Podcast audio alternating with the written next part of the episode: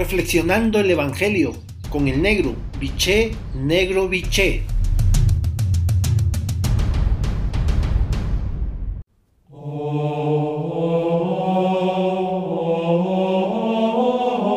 Buen día hermanos y hermanas. Hoy el Evangelio de Mateo en su capítulo 7 versículo 6 del 12 al 14, la frase central es la siguiente.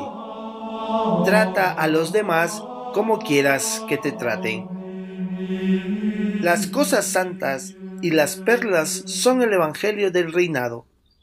Es el proyecto de Jesús, quien en este texto compara el reino de Dios con una perla, la más fina del mercado. Tirar las perlas a los cerdos o a los perros es tirarla a los que no se interesan por ellas y viven de espalda al Evangelio. Es como un comerciante de perlas finas que regala la más fina al que no aprecia el valor de la perla y la tira y pisotea. Una advertencia sabia siempre, especialmente a la hora de la nueva evangelización. El Evangelio es para toda la humanidad, pero antes los que no lo aceptan solo nos queda limpiarnos el polvo de las sandalias y caminar a otra frontera. El Evangelio no es un camino fácil, es una puerta estrecha, exige conversión, exige una vida alternativa, una vida contracorriente, una vida solidaria, una vida fraterna, una vida de estar con los otros y las otras para hacer un mundo mejor pero es una puerta que nos conduce a una vida plena, ya aquí en este mundo, en este mundo insolente e insolidario, y más allá en la vida eterna. Por lo tanto, para tu reflexión de esta mañana tarde, tomándote el tiempo necesario y el silencio que requieres, la pregunta es, ¿tu vida es un reflejo del Evangelio. Hasta entonces, un abrazo, los quiero y rezo por ustedes.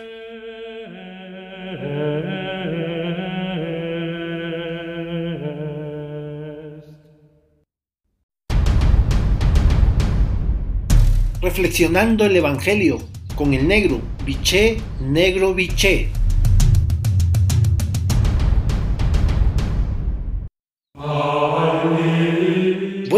Hermanos y hermanas. Hoy en el Evangelio de Mateo, en su capítulo 5, versículo del 43 al 48, la frase central es la siguiente.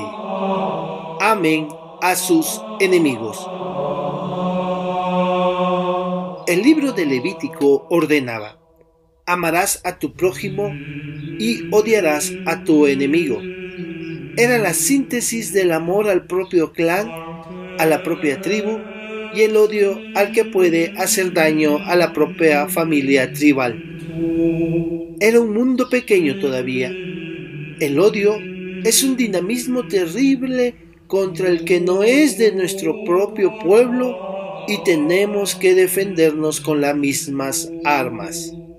Era un mecanismo de supervivencia no de construcción de una nueva sociedad de gente incluida y pueblos hermanos. Jesús, en el comentario que hace a las bienaventuranzas, trata de poner en diálogo las leyes del primer testamento con esta nueva ley de la buena noticia del reinado. Aquí está la novedad. Aquí está la verdadera identidad de los hijos e hijas de Dios. Nuestra identidad de hijos e hijas de Dios no está en las prácticas rituales ni en las doctrinas teológicas, sino el amor a los enemigos. Esta es la gozosa locura del Evangelio. Por lo tanto, para tu reflexión de esta mañana tarde, tomándote el tiempo necesario y el silencio que requieres, la pregunta es, ¿cómo trato a mis enemigos hoy en día? Hasta entonces, un abrazo, los quiero y rezo por ustedes.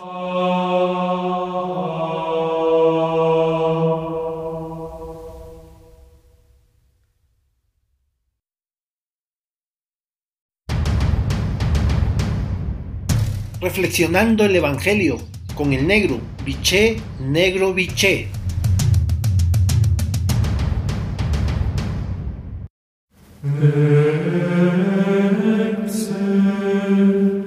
Buen día hermanos y hermanas. Hoy el Evangelio de Mateo en su capítulo 7 versículo del 15 al 20, la frase central es la siguiente.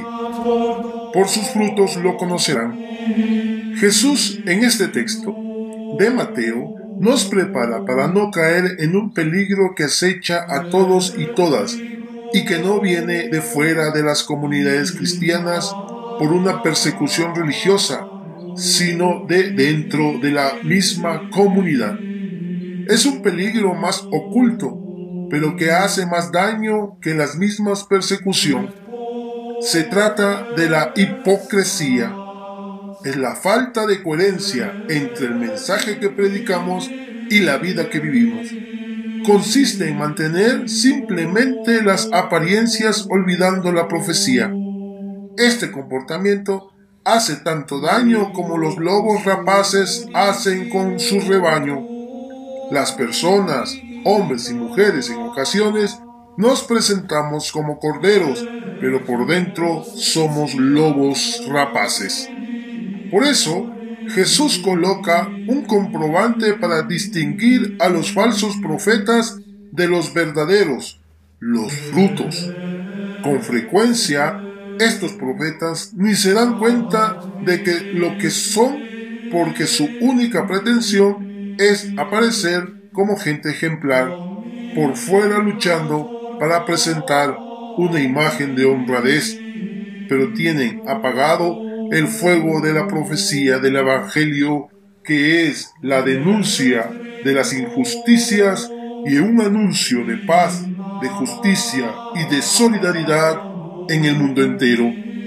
Por lo tanto, para tu reflexión de esta mañana tarde, tomándote el tiempo necesario y el silencio que requieres, la pregunta es, ¿cuáles son los frutos que ofreces a tu comunidad.